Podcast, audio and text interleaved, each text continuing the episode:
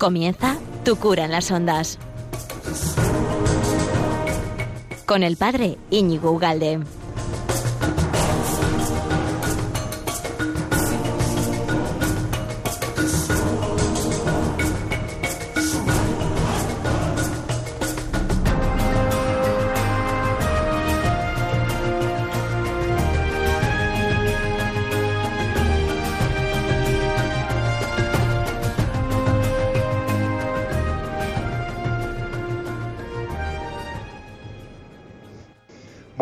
Amigo de Radio María. ¿Qué tal estás? Hemos estado preparando un programa, vamos, delicioso para estar a gusto esta horita. Vamos a estar una horita eh, con diversos temas, intentando aprender, disfrutar un poco, descansar y, como no, recordar lo principal de estos días, que es cuaresma. Eh, y está todo como comprenderás, eh, todo a la vez, todo es compatible, todo se puede estar a gusto, aprender y nada, hacer una cosa buena escuchar Radio María, esta gran casa que posibilita, ¿verdad?, la, eh, evangelización y el conocimiento un poquito más profundo, ¿verdad?, con el día a día de, Jesucristo, nuestro Señor y Salvador. Bueno, ya sabes que todo esto luego lo puedes encontrar en la página web de Radio María, en, bueno, también en Facebook, Tu Cura en la Red, eh, Tu Cura en las Ondas, que cambio de nombre, bueno, en el canal de YouTube, eh, Paterwalde, bla, bla, bla, bla, todo esto, ¿no? Fantástico. Hoy tengo tres secciones. primer plato sería los ministerios litúrgicos, el segundo plato sería un par de películas que quiero recomendarte, eh, que eso será el segundo momento, y luego el tercero, tendríamos que hablar un poco de la cuaresma, ¿no? Eh, que supongo que si escuchas Radio María ya te has enterado que estamos en cuaresma. Sería, a lo mejor te, te has enchufado Radio María hace poquito y te acabas de decir, bueno, ¿qué es esto de la cuaresma? ¿Qué, qué ocurre ahora? Bueno, pues no te preocupes. Si te acabas de enchufar a esta gran familia de Radio María, si te acabas de eh, a nosotros, te hacemos huequillo, no te preocupes y aprendemos todos un poco cada día de manera fácil. Lo único que tienes que hacer es sintonizar el aparato de radio o darle a la aplicación de tu móvil o ir a la página web, ¿no? Y ya está, lo das en directo y aquí estamos, ¿no? Pues fantástico. Además tengo un par de canciones que son muy buenas, como siempre, por supuesto. Pues vamos a empezar con los ministerios litúrgicos, ¿no? Eh, vamos a ver qué es eso y sobre todo cómo hacerlo todo cada día mejor, ¿vale? Entonces sería, eh, vamos a ver, principal, el centro de nuestra fe cristiana, ahí está Jesucristo, y digamos que Jesucristo nos ha dejado como centro de su mensaje eh, para vivir como el mensaje, eh, las bienaventuranzas, los mandamientos, y, para celebrar ese gran misterio que es Jesucristo mismo, serían los sacramentos, ¿no? que es la columna de nuestra fe. Para, para ser cristianos a carta cabal, necesitamos creer lo que el Señor nos enseñó, creerlo, eh, decir, creo, ¿eh? Eh, afirmo eso, que eso es verdad, y luego vivirlo, vivirlo no solo en la calle, sino en las celebraciones, ¿no? esa dimensión cultural, esa dimensión celebrativa, qué, cosa más rara, ¿no? estas palabras. Bueno, sí, tenemos que rezarlas, es decir, vivir con Cristo unos momentos más densos, en el que Él mismo se hace presente en los sacramentos y confesamos todos los cristianos, todos los bautizados, que es Cristo mismo quien preside cada uno de los sacramentos. Un gran misterio, una gran audacia. Decir que, bueno, en ese sacerdote, mayor, joven, eh, docto o no tan docto, torpe, eh, está el mismo Jesucristo celebrando. Por lo tanto, deja de ser fulanito y es el mismo Cristo. Eso nos da una gran seguridad, un gran consuelo. Eh, el ministerio eh, ordenado sería el que facilita, el que vehicula la presencia misma de Jesucristo ahí, ¿no? Pero qué duda cabe que en las celebraciones, en todas las celebraciones que, bueno, ya, tú ya habrás ido a algunas, ¿no? Y si, insisto, eres nuevo, pues tú acércate a la iglesia, arrímate y verás como no solo hay en, los, en las celebraciones, los sacramentos, no solo hay sacerdotes, sino también en muchos momentos eh, aparecen, ayudan eh, laicos, ¿no? que son bueno, pues, eh, ministerios que no son ordenados, es decir, gente que no está ordenada, y, sin embargo sube a un momento dado al presbiterio a leer o a cantar o incluso eh, ayuda en algún momento, puede llegar a ayudar al sacerdote a distribuir la Sagrada Eucaristía, la, comunión, etcétera. Bueno, pues de esto quiero hablar, de estas, digamos, este aspecto colateral, de este aspecto que no es esencial, porque no hacen falta, vamos a decir así, en sentido estricto, pero que, para una mejor, em, mejor funcionamiento del sacramento particular, el que sea, generalmente la, Eucaristía. ¿eh? Y mayoritariamente la Eucaristía, pues es verdad que intervienen eh, laicos y, y colaboran y ayudan de forma distinta. Entonces, para ayudar un poco, o para entender un poco, primero, antes de nada, voy a leeros del Concilio Vaticano II, este, este libro estupendo que tengo aquí delante, de la Lumen Gentium, que es uno de los documentos, uno de tantos documentos, el número 31 habla de, los laicos, que es la mayoría de los oyentes de Radio María, aunque también hay algún obispo por ahí que cuando va de viaje sintoniza Radio María y, y se lo pasa muy bien, aprende y descansa también. Y obispo y sacerdotes, claro. Entonces dice Lumen Gentium 31. ¿Qué se entiende por laicos? Vamos a ver qué, quién eres tú, querido laico, querido, querido oyente de Radio María. Dice así, los laicos se entiende aquí por todos los cristianos, excepto los miembros de orden sagrado y del Estado religioso reconociendo, reconocido en la Iglesia. Son pues los cristianos que están incorporados a Cristo por el bautismo, que forman el pueblo de Dios y que participan de las funciones de Cristo, sacerdote, profeta y rey. Ellos realizan, según su condición, la misión de todo el pueblo cristiano en la Iglesia y en el mundo. Y sigo leyendo, no me invento nada, estoy leyendo, me ciño al documento y dice, el carácter secular es lo propio y peculiar de los laicos. Aquí parece que no ha dicho nada y lo ha dicho absolutamente todo. ¿no? Es decir, el carácter de estar en el mundo, en el siglo, es lo propio y, lo peculiar de los laicos. Es, lo suyo. Lo suyo es estar ahí en, el jaleo. Eh, yo no, lo del jaleo no pone aquí, ¿eh? me lo acabo de sacar yo de la manga, pero es otro modo de decir lo mismo. Los miembros del orden sagrado, aun cuando pueden algunas veces ocuparse de realidades profanas e incluso ejercer una profesión civil, sin embargo, en razón de su vocación particular, se ordenan principalmente al sagrado ministerio como a profesión propia. Es decir, está diciendo que lo propio del sacerdote es eh, dedicarse a lo cultural, a lo sagrado, a lo religioso, lo propio. Puede haber excepciones, ¿eh? pero no es lo, normal, no es, la regla. ¿eh? Lo normal es que se dedique a, bueno, a impartir o distribuir eh, los sacramentos o también a predicar. Los laicos tienen como vocación, y leo, vocación propia, buscar el reino de Dios ocupándose de las realidades temporales y ordenándolas según Dios. Viven en el mundo, en todas y cada una de las profesiones y actividades del mundo y en las condiciones ordinarias de la vida familiar y social que forman como el tejido de su existencia. Es ahí donde Dios los llama a realizar su función propia, dejándose guiar por el Evangelio para que desde dentro, como el fermento, contribuyan a la santificación del mundo y de esta manera irradiando fe, esperanza y amor sobre todo con el testimonio de su vida, muestran a Cristo a los demás. Y termino ya con esta última frase. A ellos, de manera especial, les corresponde iluminar y ordenar todas las realidades temporales.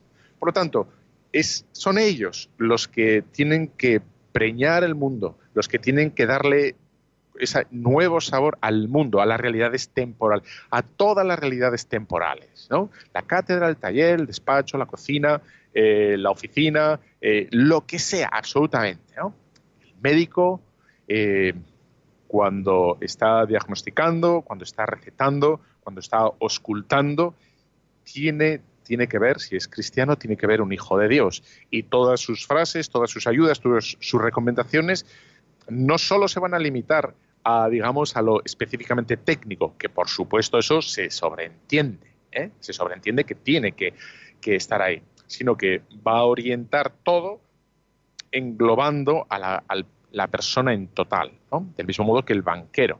El banquero no se dedica, sin más, como una computadora a impartir datos, sino tiene que también eh, meter alma, el alma, y el sentido humano y el sentido cristiano cabal a todas sus transacciones, todos sus productos financieros, etcétera, tiene que estar ahí, ¿no?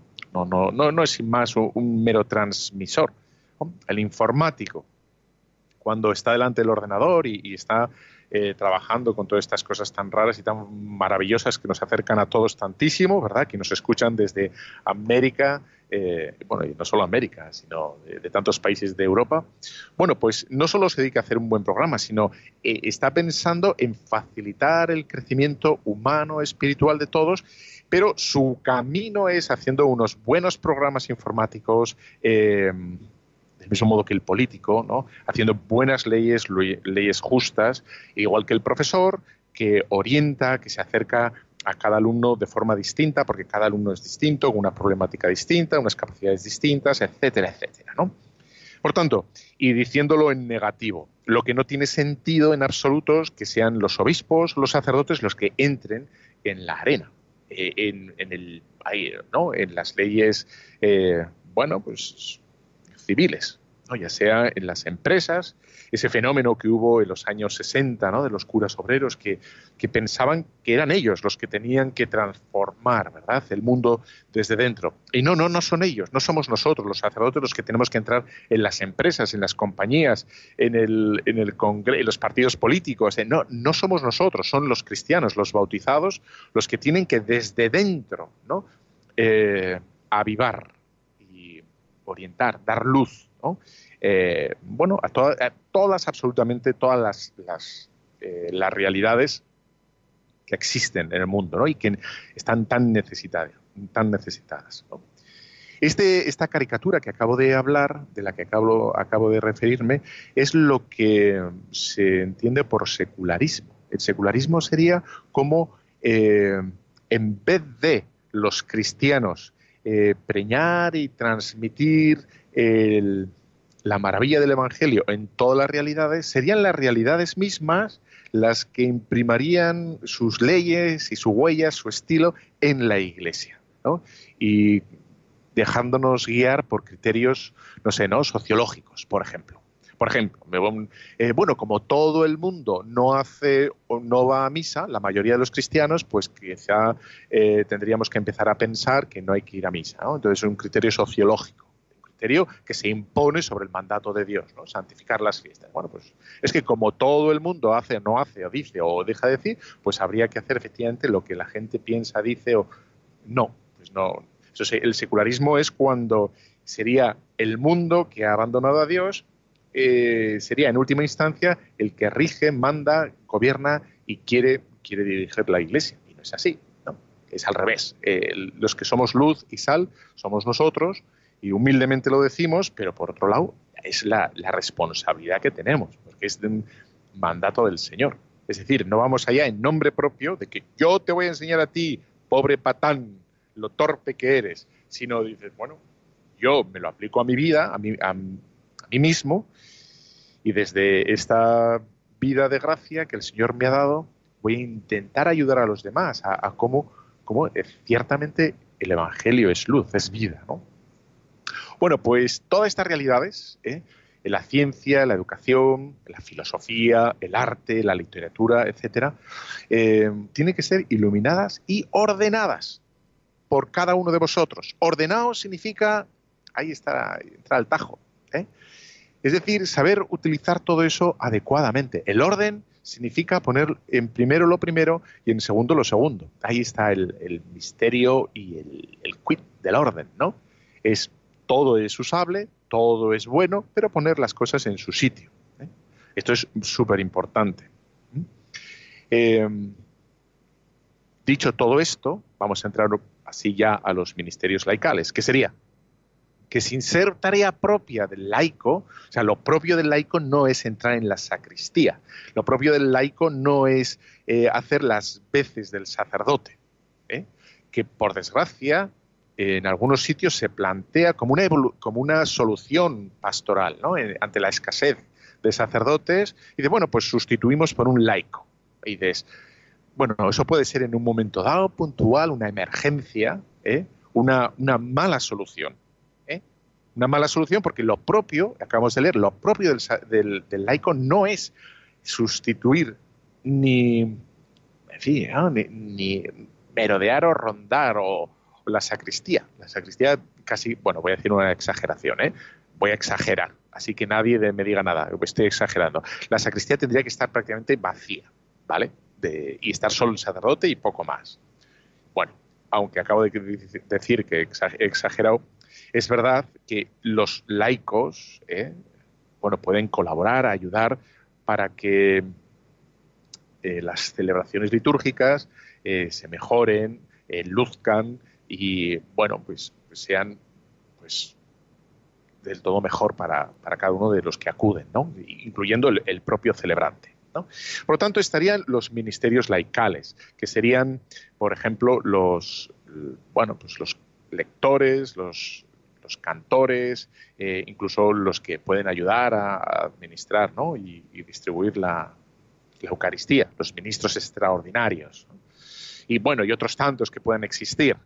Y sin embargo, esto que, que se da y que no es en absoluto malo eh, y que está, bueno, pues reconocido y por la Iglesia, quiero decir que tenemos que, y ahora es lo que quiero yo hacer como una especie de elenco, tenemos que recordarles y recordar, tú estás, eh, bueno, pues ayudando en, eh, a algún sacerdote, a, tu párroco, etcétera, bendito sea Dios, pero del mismo modo que el párroco, que está haciendo un servicio de momento en esa parroquia, tú también estás haciendo, o los ministros eh, laicales están haciendo un servicio, por lo tanto no es propiedad, no es propiedad mía. Bueno, yo es que yo soy el que tengo que leer la primera lectura, yo soy el que canto, yo soy el que distribuye la comunión, yo soy el que, no, tan pronto te diga el párroco, oye, ¿te importaría por favor ayudarme a... Y dices, bueno, pues si tú te sientes capaz, con cierto entrenamiento, cierta, etcétera, a dar un paso adelante, bendito sea Dios. Y si te dijera el párroco, dijera, oye, ¿y te importaría que fulanito hiciera estos días esto, por favor? Tal? Bueno, pues del mismo modo tendría que, porque no estamos en propiedad nadie de nada, y bueno, pues, pues, por supuesto, cómo no, ¿no? ¿Cómo no? Y por lo tanto, eh, esa, esa rapidez ¿no? en tomarlo o en dejarlo. Ese espíritu de servicio se manifiesta en, bueno, no es mío, ¿no? Yo estoy aquí para ayudar. ¿Que me dicen que lo haga? Pues lo hago. ¿Que, que lo deje? Pues lo dejo, ¿no? Otra segunda, digamos, dimensión o apartado que me gustaría como recordar sería obedecer, ¿no? Es decir, si uno es ministro de la Eucaristía, es ministro extraordinario de la Eucaristía, bueno, que tiene que saber cómo actuar. Tiene que saber que tiene que respetar la Eucaristía y tiene que tratar a la Eucaristía tal y como la Iglesia le pide que trate la Eucaristía. No por ser ministro extraordinario de la Eucaristía tienes derecho a tratar la Eucaristía de otro modo distinto al que a ti te plazca o al que a él le plazca. A ti, no sé por qué te he dicho a ti, que estás tranquilamente haciendo croquetas aquí para el segundo plato y las patatas fritas estupendas. No, no, no, no a ti digo así en sentido figurado. Y dice, no, no, yo tengo que respetar lo que me enseña la Iglesia. Y y tengo que tratar, purificar eh, y subir al presbiterio, etcétera, cuando se me pide. Y ya está.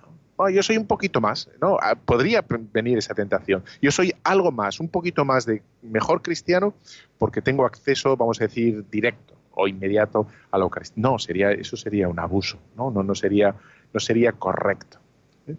Em, bueno, pues el ministro extraordinario tiene esa obligación de corregir, por ejemplo, cuando alguien se acerca y comulga mal, pues, no, no, tienes que, tienes que pasar por encima tuyo de tu vergüenza y de tu... Y decir, oye, no, pues en la boca, si en la boca se comulga así y en la mano se comulga asá.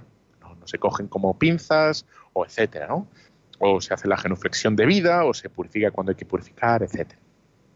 Bueno, qué duda cabe también que en todo hay un mejoramiento, ¿no? En cualquiera de los servicios que se puede realizar en la celebración eh, litúrgica, pues siempre se puede mejorar.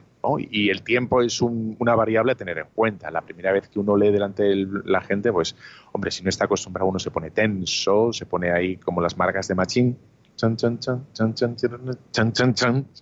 Se pone tenso, porque es, nuestra naturaleza, se tiende a tensarse, ¿no? Pero qué duda cabe también que podemos facilitar y mejorar eso en, leyendo antes en casa, ¿no? voz alta, intentando mejor, mejorar, ¿no? Y, si uno tiene que cantar, pues también a lo mejor mirar antes la canción y, ensayar un poquillo, etcétera, etcétera. ¿no? Ensayar para que sea un trabajo lo más digno posible, lo más digno posible. Y luego cada uno pues pone todo su buena voluntad y ya está, ¿no? Qué duda cabe que también estar alerta de si hay alguien mejor que uno mismo. Y de, oye, pues fulanito yo creo que lee mejor. Oye, pues yo creo que fulanita lee mejor, eh, lee, canta mejor que yo, ¿no? O mm, yo que fulanito tiene muy buena reputación en el pueblo. La gente le quiere mucho a fulanito. ¿Por qué no es fulanito el que puede ser nombrado para ministro extraordinario de la Eucaristía, ¿no? Y bueno, y en la medida que puede ser, ofrecer digamos, nuestra renuncia, vamos a decir así, al párroco y decir, oye, yo he pensado en fulanito, ¿usted ha pensado, se ha dado cuenta que fulanito que bien canta, que hace unos solos ahí magistrales? Eh, bueno, ya está, ¿no? Luego, tener un poco como cuidado con la vanidad. Pero los sacerdotes también tenemos que estar aquí con ojos, ¿no? Eh, mil ojos. y, en fin, sabiendo que que lo que hacemos es por amor a Dios y por servicio a la Iglesia, no para nosotros lucirnos en absoluto. Y por tanto es muy bueno encomendarnos durante la celebración, un poco antes, al Espíritu Santo, sabiendo que todos los sacramentos son de Cristo y son para su gloria y son para el beneficio de su pueblo. Por tanto, cuando vamos a leer, no es para que nos digan, fulanito, que bien has leído, sino para que la gente se olvide del lector absolutamente y entre de lleno ¿eh? a la lectura y de tal manera que no está pendiente de nuestra entonación o de nuestro eh, cómo engolamos la voz o lo que fuere, sino dice, bueno, pues, pues fíjate, eh, no me había dado nunca cuenta de esta palabra y me ha hecho meditar y me ha hecho pensar y bueno, pues eso sería un, un ministerio ejecutado pero a la suma perfección, cuando la gente se olvida del celebrante o del que ayuda, etcétera, ¿no? Bueno, y qué duda cabe que la última, pero no menos importante, modo de ayudar sería el de llevar una vida coherente, una vida ¿no? que la gente diga, bueno, fulanito ayuda en la, en, la Eucaristía o lee o lo que haga, lo que sea, y es una persona buena, es una persona caritativa, es una persona que, bueno, que todos tenemos roces con todo el mundo, pero, pero bueno, pide perdón, eh, es querida por la gente, etcétera, etcétera, ¿no? Luchar por llevar una vida, bueno, pues adecuada al Evangelio. Bueno, ni más ni menos, ¿eh? no he dicho casi nada y lo he dicho todo. Bueno, pues venga, esta canción que me encanta, y el otro día vi la película, y a ver si sabes de quién es. Y empieza a tope, ¿eh? o sea que agárrate que curvas, si estás batiendo los huevos para rebozar, hay que rebozar las croquetas. El otro día hice croquetas ¿eh? y tú querrás, creerás que es mentira, pero te puedo decir que se me olvidó rebozarlas. Estaban ricas, ¿eh? porque me salieron ricas y sobre todo al ser mías las croquetas me hice yo mismamente un perdón sobre mi olvido y me supieron muy ricas, pero no, hay que, hay que rebozarlas, hay que alborozarlas con huevo y luego con harina. Oye, harina no, pan rallado, si no, no, va, ¿eh? En fin. Vamos allá, descansamos un minutillo y volvemos, a tope.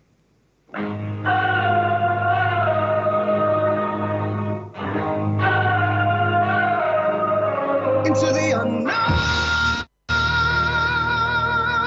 into the unknown. Into the unknown.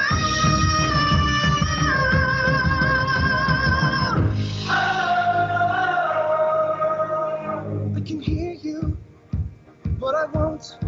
Some look for trouble, while others don't. There's a thousand reasons I should go about my day and ignore your whispers, which I wish would go away. Oh.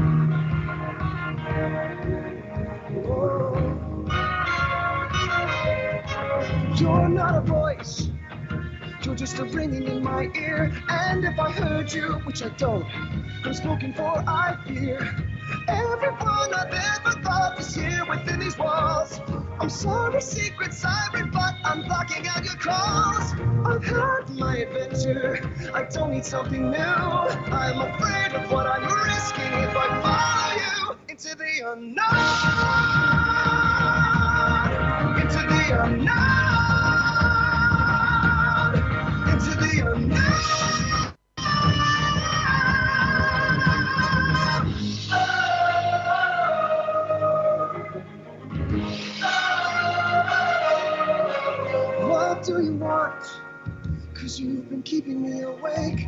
Bueno, pues estupendamente. Tenemos que decirle aquí al pavo este que se caiga un ratito, porque seguimos aquí en Radio María Tu cura en las ondas, este programa que lo emitimos quincenalmente gracias a la gran casa Radio María, que nos acerca a todos y nos hace también tanto bien a todos, ¿verdad? Nos acerca a la palabra de Dios, la doctrina de la Iglesia que hace tantísimo bien y, la necesidad del mundo, aunque no todo el mundo sea consciente de ello. ¿eh? Bueno, y ya sabes que estas actualizaciones, estos programas, etcétera, lo puedes encontrar luego en la, la maravilla de Internet, Internet, Internet, pues que está en la página web de Radio María, Tu Cura las Ondas, pero luego también lo puedes encontrar en YouTube, Pater Ugalde, Tu Cura la Red, bla, bla, bla. Si buceas por ahí, por la, ahí está el programa colgado y estamos aquí colgando vídeos incluso en YouTube para, bueno, aquí hay que, hay que esparcir la buena nueva de, mil maneras distintas. Bueno, segunda parte. Eh, este programa tiene tres secciones. Hemos hablado de los ministerios laicales, el laico que por naturaleza tiene que estar metido, eh, en fin, en el medio del jaleo,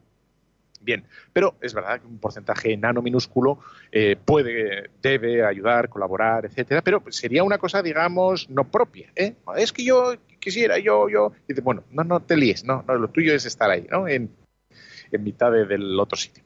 Bueno, eh, la segunda parte, este, este segunda sección que, Hoy te traigo dos películas que me han encantado, me han fascinado, son brutales.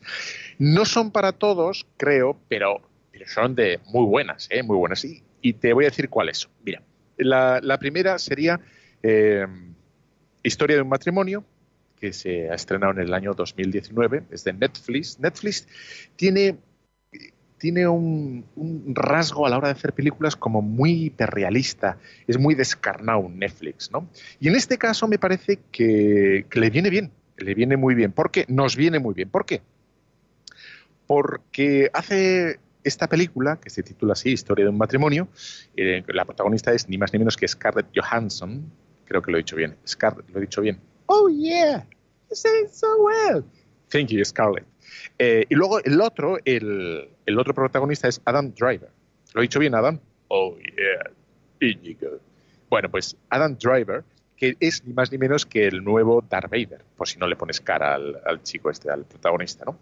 Entonces, es me parece que Netflix hace como una radiografía de la sociedad, así sin, sin edulcorar, sin edulcorar, eh, sin anestesia, y bueno, pues sale una sociedad muy gris, muy gris. Y en este caso, cuando hace, digamos, este, esta radiografía del matrimonio, viene a ser eh, un matrimonio que entra en crisis y se divorcia, ¿no? Esta es la... Pero me parece que el modo de contarlo es mi parecer, ¿eh? o sea que a lo mejor tú entras en depresión cuando ves la película y dices, nunca más voy a escuchar y voy a hacer caso a lo que me diga eh, tu cura en las ondas. Bueno, pues harás también muy bien, porque esto no es dogma, esto es una opinión mía. Entonces, esta película me parece que está muy bien porque aunque describe el itinerario que lleva este matrimonio hasta el divorcio, lo describe eh, descarnadamente de tal manera que te das cuenta desde el principio que es un mal, es un error, que lo están haciendo mal, que hay egoísmo. Es decir, que no te lo plantean como algo positivo, una buena solución necesaria, sino se plantea, yo no sé si voluntariamente o involuntariamente, pero se plantea como un proceso súper doloroso del cual eh, ninguno de los dos sacan nada positivo excepto su propio egoísmo.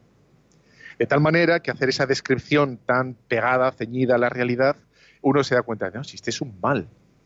Entonces, todas esas películas que, bueno, que son tan taquilleras y hacen tanto ruido, que se presenta el divorcio como una cosa casi indolora, ¿verdad? Y bueno, en se ha divorciado, es su segunda mujer, su tercera mujer, y que pasan de puntillas sobre el, drama y el trauma del divorcio, me parece que esta película, pues no es así. De tal manera que expresa muy bien la dureza, la dureza del matrimonio. Y entonces, eh, te voy a poner al principio, bueno, es que eh, había elegido dos secciones, es descarnada la película, o sea, se dicen cosas durillas, ¿vale? Entonces, la película empieza así, mira, es una cosa muy positiva. Lo que me encanta de Nicole. Consigue que cualquiera se sienta bien, incluso en situaciones incómodas. Empieza así, cómo se enamora. Escucha de verdad lo que le están diciendo.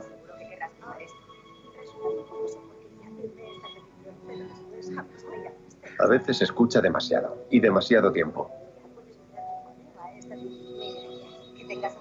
Es bueno. Bueno, y aquí se ha cortado porque le ha dado la santa gana y yo le voy a hacer también que sí. Bueno, sí. Venga, llámale. Ni de coña. Siempre sabe lo que hay que hacer cuando hay malos rollos familiares. Llámale. Yo tengo mis manías y ella sabe cuándo debe presionarme y cuándo dejarme en paz. Nos corta el pelo a todos. Bueno. Voy a dejar aquí. Eh, Comida sí, con un elenco, como un listado de cosas que el, bueno, el protagonista se enamora de ella, ella también tiene un listado de por qué se enamora de él, etcétera, etcétera, etcétera. Pero llega un momento que efectivamente eh, no han sabido eh, no, no han sabido ser generosos. Es decir, se, empie- se han empezado a buscar a sí mismos. ¿eh? Donde eh, puede más la carrera, digamos, el desarrollo profesional que la familia. ¿eh? Y donde puede más el yo que el nosotros. Y a partir de ahí empieza como una especie de, tropiezos, cada vez como mm, que desequilibran más al, al matrimonio, hasta que llega un momento que, claro, no puedes mantener una vela a Dios y otra al diablo, es imposible. ¿no? En este caso, no puedes mantener una vela al matrimonio y otra a ti mismo. Es decir, o optas por el matrimonio y te apagas eh, la tuya, o eso a la larga acaba, acaba en fin, ¿no? Entonces, yo creo que, bueno, a lo mejor no es. Yo la vi con mi madre el otro día y mi madre se quedó un poco así diciendo, pero yo decía, no, pero es positiva porque te presenta el horror del, divorcio, ¿no? De tal manera que es una cosa que a todas luces sale en la película que es nefasto. Y se ve perfectamente a lo largo de toda la película, de todo el proceso, que se quieren, que les gustaría volver. Lo que pasa es que no saben cómo resolver ese egoísmo y no se dan cuenta que es que no, no se puede hacer eso. Es, eh, o tú o, en fin, ¿no? Es el otro o, o, el- o nosotros. Ya, ya, en fin, no, no se puede compaginar, ¿eh? es imposible, ¿no? Bueno, aquí eh, me venía bueno, a la cabeza, ya sabes que hay una herramienta que, bueno, no es una herramienta, hay un, está el proyecto de amor conyugal, que es una serie de retiros y ayudas fundados, fundamentados en las catequesis de Juan Pablo II, de Wojtyla, que era un filósofo y, y bueno, que está haciendo mucho, mucho bien. Eh, cómo, cómo hay gente eh, felizmente casada, pero que hay, digamos, cicatrices pasadas, hay mm, decisiones pasadas que no les acaban de ayudar a, a disfrutar 100% del matrimonio. Y sí, siguen casados, pero tienen ahí heridillas o heridas que, que, en fin, que hace que chirríe todavía la maquinaria del- de la generosidad, la maquinaria de la entrega. Y, bueno, y este, este movimiento, que se llama así Proyecto de Amor Conyugal, que lo puedes, si tú pones ahora en, en- en la web, ¿no? Por- en Google, por ejemplo. Proyecto de Amor Conyugal, te salta la página web, ¿no? Y que te van a dar un montón de, bueno, primero de fechas de catequesis, fechas de retiros, fechas de, de ayudas, y, la idea es sanar, sanar el egoísmo, curarlo, es decir, que desaparezca el, el- el egoísmo, ¿no? y donde hay un yo que, bueno, que, que viva en, nosotros, ¿no? Que no es tan fácil. Por ejemplo, una de las cosas que facilitan, y, y mira, yo no lo sabía, ¿eh? pero yo ya lo dije hace, bueno, perdón por la referencia personal, siento, se me ha escapado. En fin, somos así. Eh, bueno, rezar juntos, rezar juntos, un matrimonio que rece juntos, ¿no? Eh, ir los dos a la iglesia eh, o en casa y rezar juntos. ¿Eh? Dices, al- a las parejas, cuando han venido a hacer el- todos los cursillos prematrimoniales, etcétera, a hacer muchas cosas juntas, eh, juntos, eh, pero casi todo, pero, pero os habéis abierto el corazón de, sobre lo que rezáis, vuestros miedos, vuestras ilusiones, vuestras frustraciones, hasta ahí rezáis.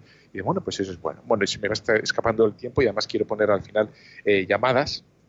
Hay otra película que me pareció una maravilla y te voy a dejar además con una con un corte de, la banda sonora que es una delicia, que ya habrás escuchado, ¿eh? que tampoco es para todos los, los gustos, ¿no? Se llama Vida Oculta, que es de, de- de este diciembre, del 2019, ¿no? Y que mm, el director, que es Terrence Malick, que es eh, bastante conocido, eh, no es muy comercial el director, es decir, que tiene una cantidad de imágenes en la película increíbles, o sea, se recrea en la fotografía, pero son espectaculares, ¿eh? O sea, si tú quieres ver algo de tiros y no vayas, pero si tú quieres recrearte en la historia, como cuenta una historia, eh, apoyándose muchísimo en la música y apoyándose muchísimo en la las eh, fotografías, vete a ver vida oculta. A mí me ha encantado, ¿no? Entonces, eh, cuenta eh, la vida de un objetor austríaco en la Segunda Guerra Mundial, Franz lo he pronunciado perfectamente. No me dirás que lo he pronunciado mal, ¿eh?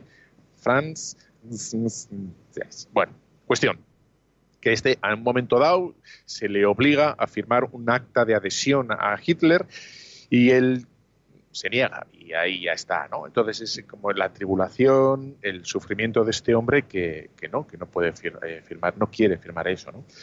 Y es muy bonita porque en definitiva se ve bastante a las claras en la película que lo hace por, por bueno, por convicciones religiosas, ¿eh?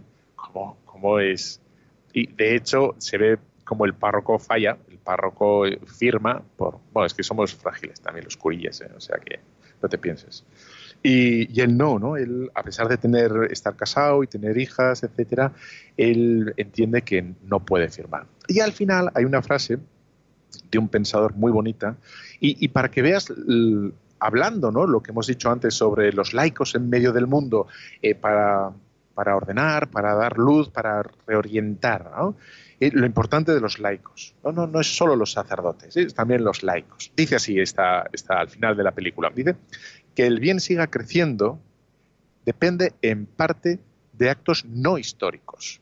A veces estamos pensando en grandes hazañas, no, de actos no históricos. Que las cosas no vayan tan mal entre nosotros se debe en parte a aquellos que vivieron fielmente una vida oculta, y descansan en tumbas que nadie, que nadie visita.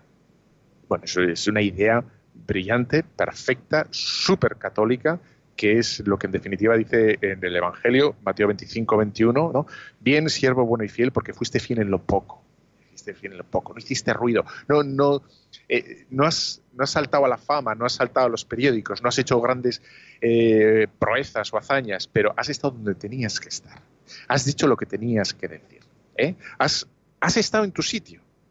Eso que ahora que todo el mundo quiere hacer y ser famoso, etcétera, y de bueno, tiene, tiene, es necesario, es lo que necesitamos, gente que esté en su sitio, el político, el gobernante, el profesor, el ama de casa, la abuela, el, el, fisio, lo que te dé la gana. ¿eh? Ahí está. Bueno, vamos a pasar a la tercera fase, pero antes, o sección del programa, antes te voy a poner el corte este de la película, que me parece precioso, para que descanses de mi vocecilla. Eh, este es como el tema principal de la película de eh, la vida oculta. ¿eh? Vamos allá.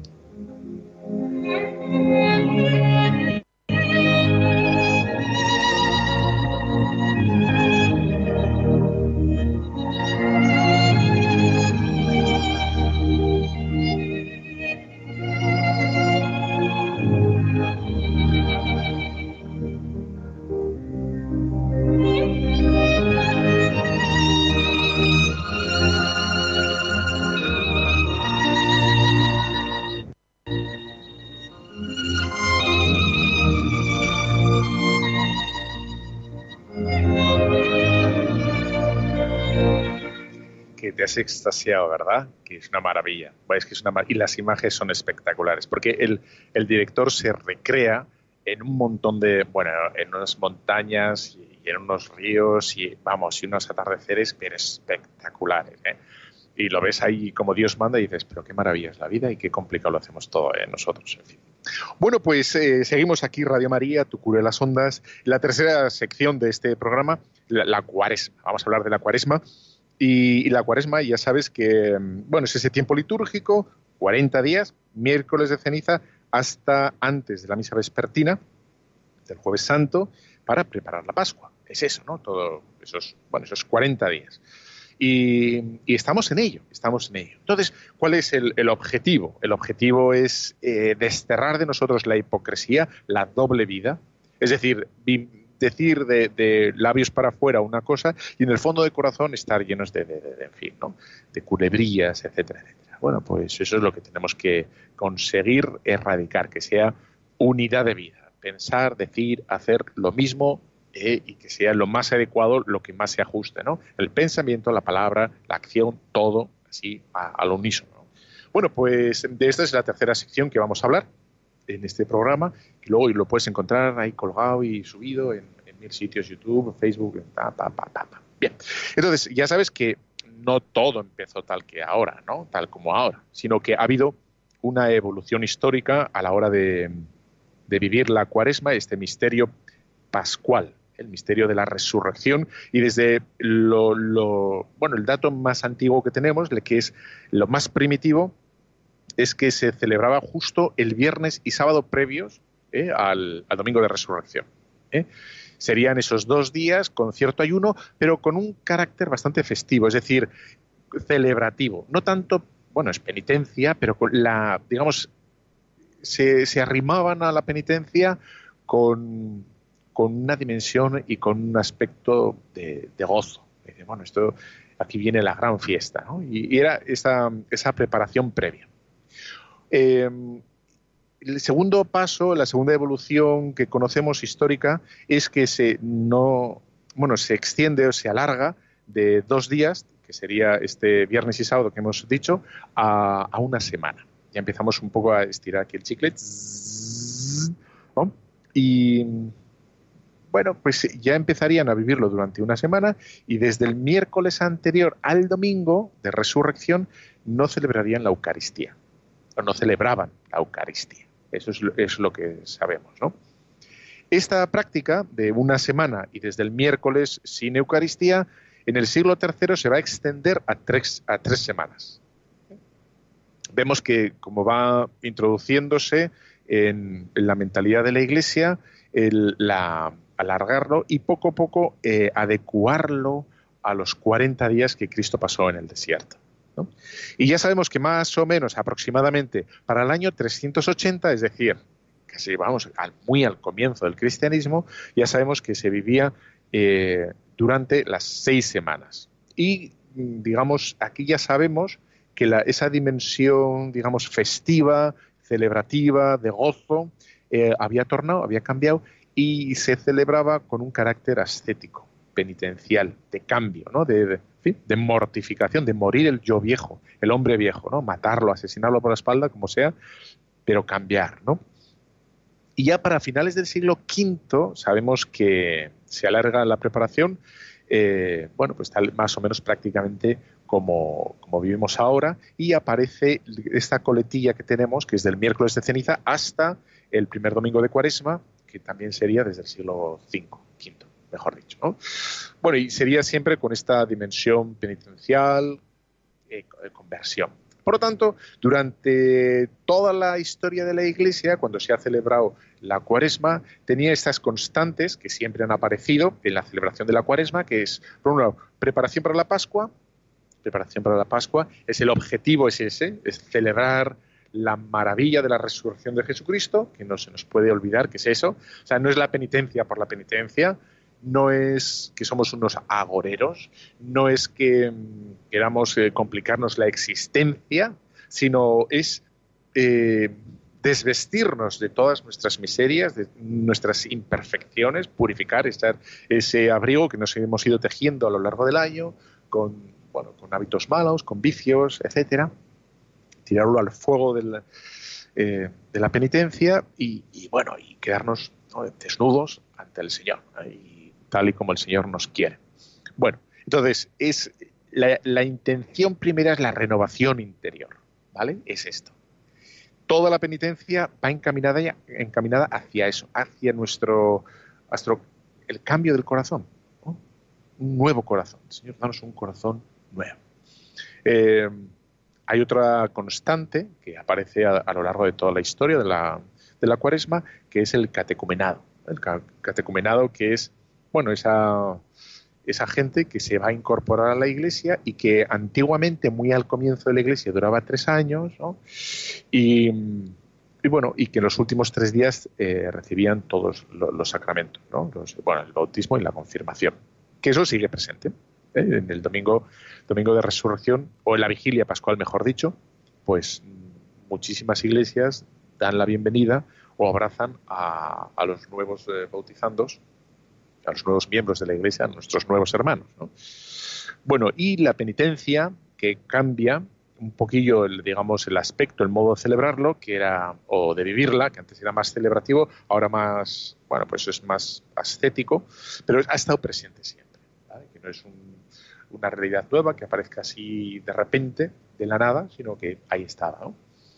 Bueno, entonces, ¿cuáles las líneas de fuerza? Eh, quiere transmitir la cuaresma. Eh, pues son esas, ¿no? la conversión interior no se trata de un ritualismo, es decir, de un fariseísmo, de un algo externo que tenemos que cumplir y se acabó. Y bueno, a mí me ponen la, ceniza en la frente y he cumplido. No, no, sino meditar es lo que significan esas palabras, ¿eh? conviértete y cree en el Evangelio, o esas otras, ¿no? Eres polvo y en polvo te convertirás, ¿no? La otra constante que se quiere transmitir es el perdón fraterno.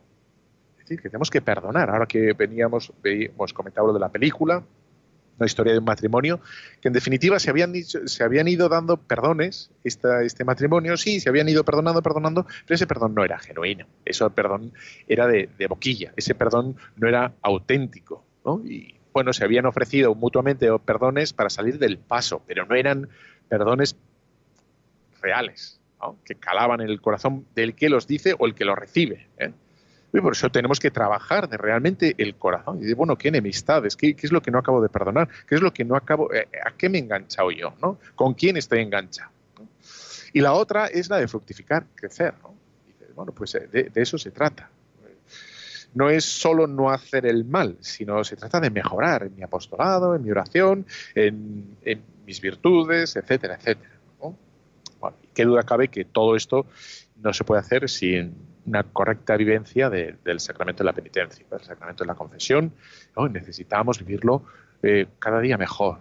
cuando nos arrimamos, también intentar sacudirnos toda esa inercia, esa rutina que, bueno, pues, que, habita en nosotros y, bueno, darnos cuenta de, que a veces nos acercamos a los sacramentos con una inercia increíble y podemos llegar a comulgar el cuerpo de Cristo, amén, amén, y, no nos damos cuenta de lo que hemos hecho. ¿no? Bueno, pues esa pena, el, bueno, lejos de producirnos como una angustia, digamos, es, bueno, pues, pues volver ¿no? a las fuentes del amor primero y, ahí está. Bueno, vamos a dejar, eh, no sé, bueno, sí queda tiempo. Si alguno quiere hacer alguna consulta, alguna petición, algún algo, una petición, esto no es telepizza, vamos, aquí alguna pregunta, quiero decir.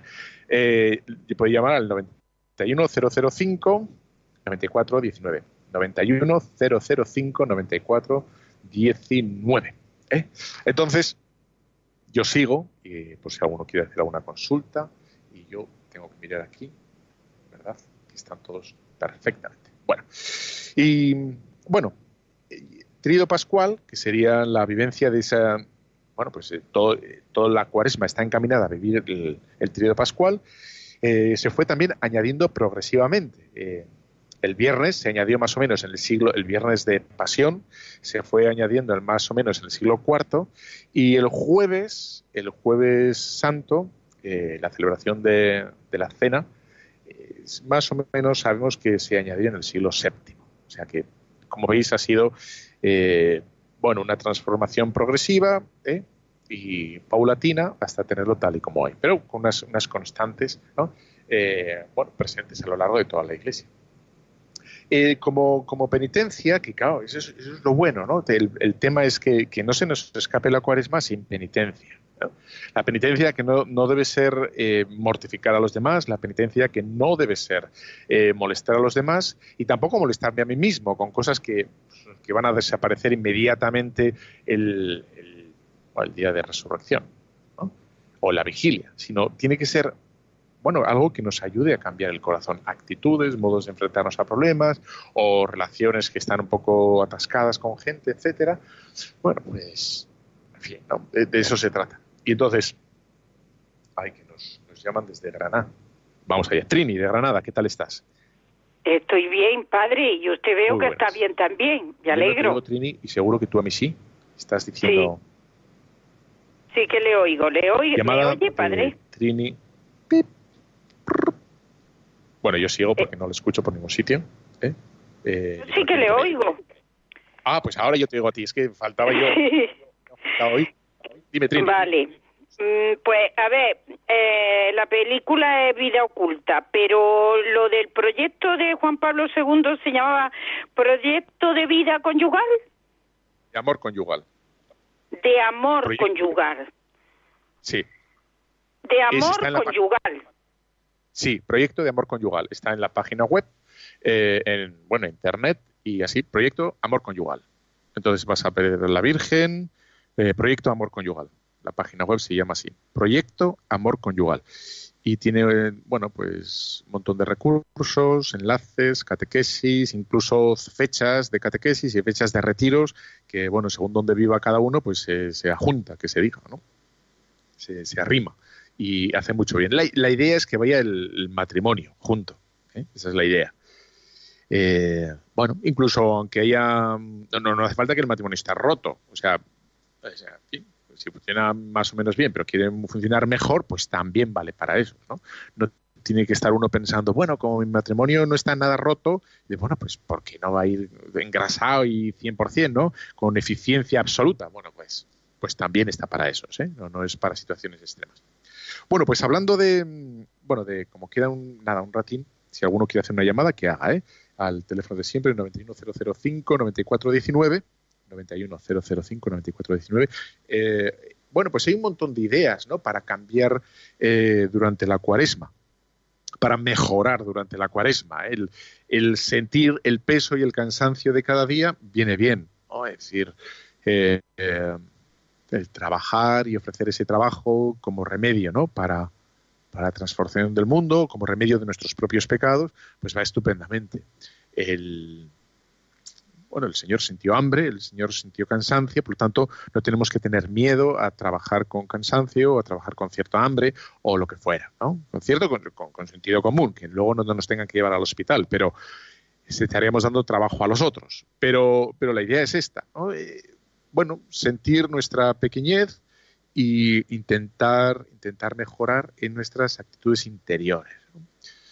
Yo he puesto, nos quedan dos minutos, nos dicen, yo he puesto en, en la página aquí, en, mi parrasquia, he puesto un montón de, ideas que he sacado de aquí y de allá y que son interesantes. Y por ejemplo, el no poner eh, azúcar en el café o, bueno, asearse con agua fría o no echar condimentos a la comida, o bueno, cuando paseamos, hacemos deporte, o etcétera, quizás rezar el rosario, o ayunar de, medios de, social media o de, bueno, de las redes sociales, ayunar de Netflix, eh, quitarnos el aperitivo, o despertarnos a la primera de la cama, ¿no? Eh, que no está nada mal, prescindir de la almohada, eh, dormir una hora menos, comer menos de lo que te gusta, eh, bueno, vestir no tanto como a uno le apetece, sino restringir el, vestuario.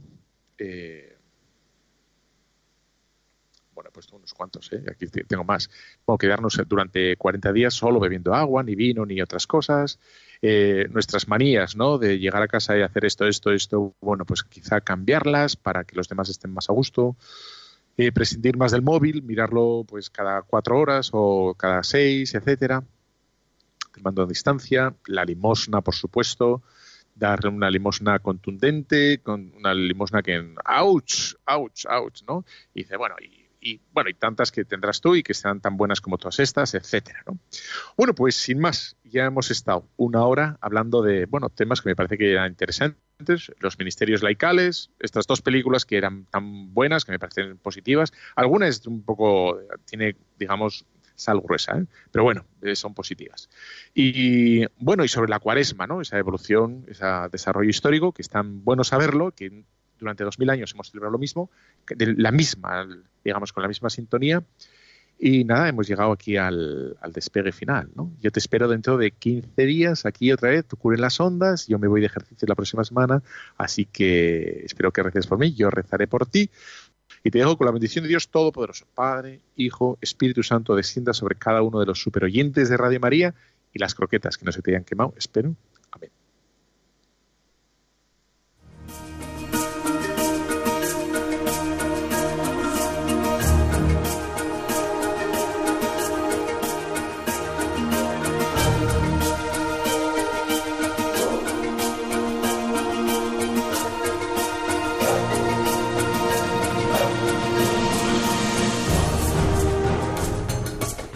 Han escuchado Tu cura en las ondas con el padre Íñigo Ugalde.